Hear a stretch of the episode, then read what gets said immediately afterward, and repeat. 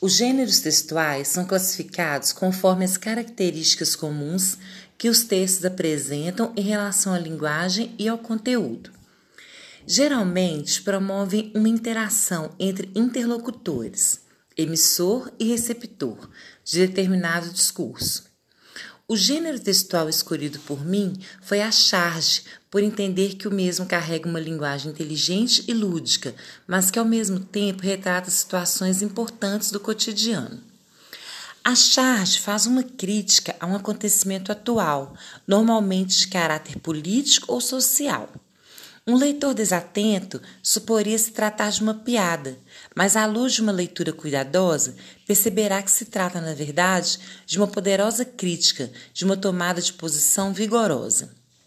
Em geral, por ser uma articulação entre palavra e imagem, o impacto da informação contida ali é mais imediato. A charge expressa uma opinião e por isso comumente circula em jornais, revistas e na internet, alcançando dessa maneira um grande público. O artista seleciona um fato da atualidade, desenha e imprime ali sua opinião, geralmente carregada de crítica, humor e ironia.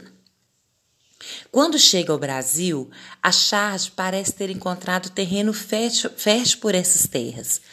A primeira charge que se tem notícia por aqui é a Campainha e o Cujo, de autoria de Manuel de Araújo Porto Alegre publicada em 1837. Satiriza o jornalista Justiniano José da Rocha, ligado ao jornal Correio Oficial, que era acusado de receber propina.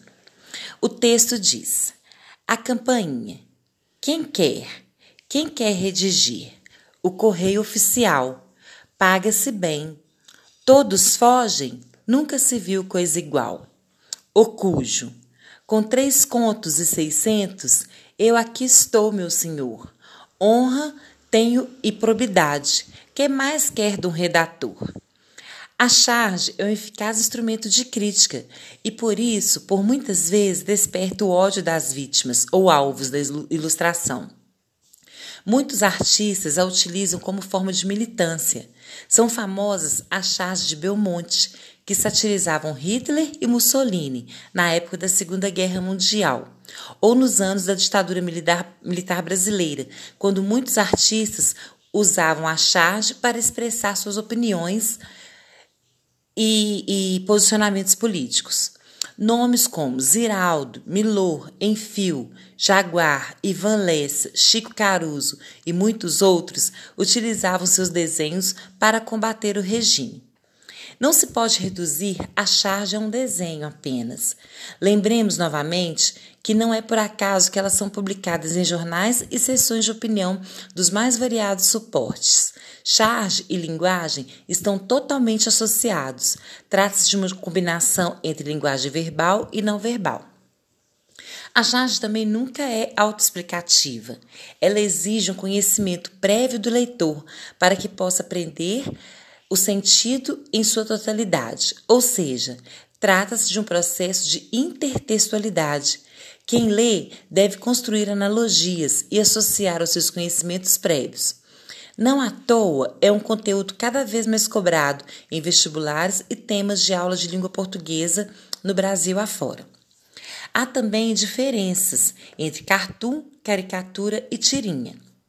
O cartoon é semelhante à charge, mas não busca satirizar um acontecimento específico, mas brincar com uma situação do dia a dia, com as coisas mais comuns e corriqueiras do cotidiano.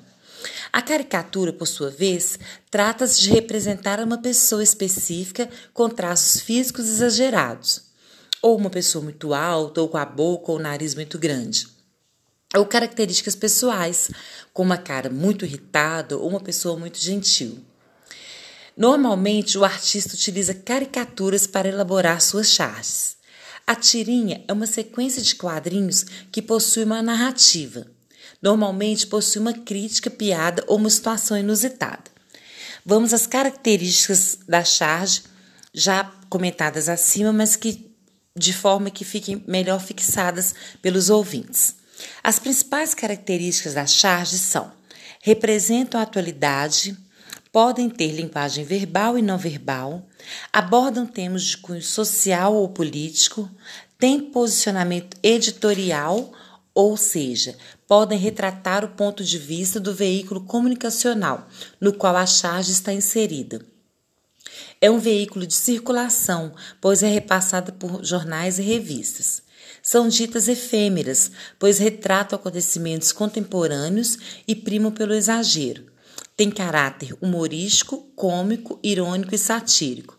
São intertemporais, como já dito, ou seja, nunca explicam sua própria piada.